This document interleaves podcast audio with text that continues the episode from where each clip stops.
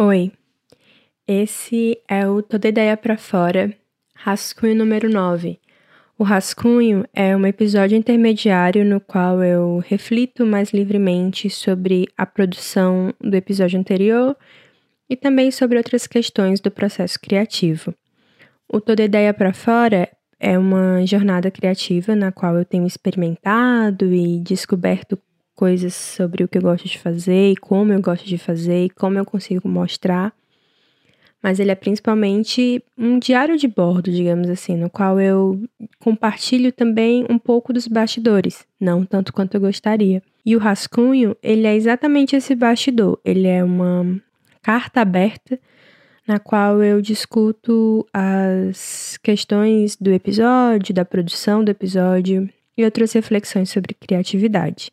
Se esse é o primeiríssimo episódio que você está ouvindo do blog sonoro, eu queria primeiro agradecer pela sua ouvida, mas pedir que você pause e vá para um outro episódio que começa com o título de Ideia, porque eu acho que é mais justo com a sua experiência começar por um episódio que de fato traz uma ideia. Se você não ouviu o episódio anterior, o Ideia número 9, eu não acho que esse episódio aqui vá tratar de nenhum spoiler que vá de algum modo afetar a sua experiência, mas ao mesmo tempo eu particularmente preferiria se você ouvisse ele sem saber dessas outras questões técnicas que talvez eu traga aqui nessa reflexão. Então, se você precisa sair desse episódio, eu vou dar um tempinho para você pausar e ir atrás de outro.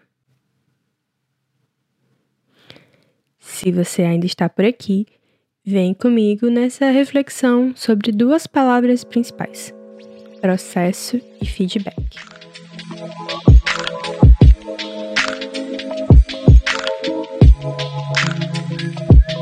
Eu sou muito interessada no processo, porque eu acho que existe um valor em mostrar os bastidores, em mostrar como é que se chega naquele lugar e fazer essa caminhada juntos. Eu gosto de quando as pessoas falam de como elas trabalham. Eu gosto de assistir vídeo das pessoas desenhando, editando, trabalhando, porque eu acho que isso ensina muito sobre tanto a técnica, sobre como o pensamento daquela pessoa para chegar àquela conclusão.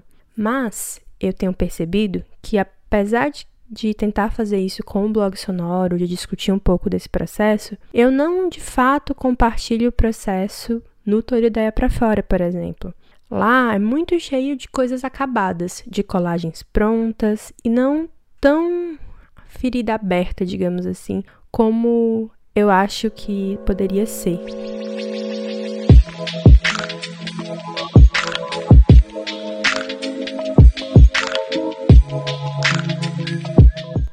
O livro que deu origem ao Toda Ideia para Fora, que deu origem não, mas que deu um grande empurrão é um livro sobre anotações acadêmicas, na verdade, mas ele tem um monte de frases muito impactantes, digamos assim.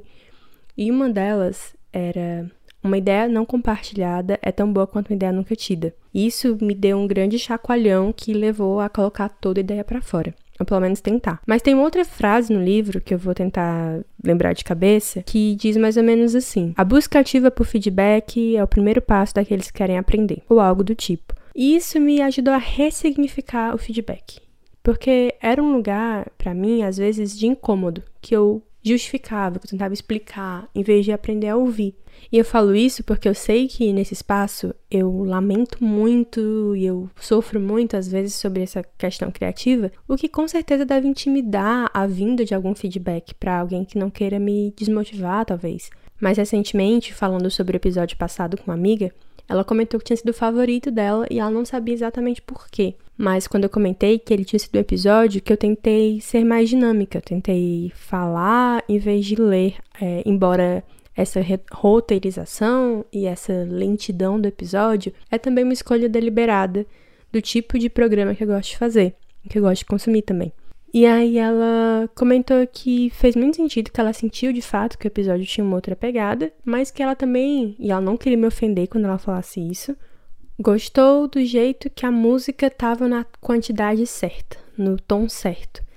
E ela falou que teve algum episódio ou outro que ela achou que tinha muita música ou que a música ficava longa demais, mas que ela não queria me magoar dizendo isso. E eu achei isso interessante porque existe mesmo esse medo de ofender, de desestimular e por muito tempo, talvez isso tivesse de fato ressoado comigo de uma maneira negativa, mas a razão até pela qual eu estava tentando ser mais dinâmica foi um feedback que veio da minha irmã dizendo que estava bom, mas eu falava muito devagar. E eu achei isso curioso e de fato, quando eu fui ouvir de novo, eu falei, nossa, realmente, por isso que as pessoas botam para dormir. E aí eu peguei aquilo como um feedback que eu quis aplicar num jeito que ainda não fugisse totalmente do que eu acredito que eu quero fazer, que é essa coisa mais roteirizada, que segue um certo caminho, que, por exemplo, não é o que eu faço nesse tipo de episódio.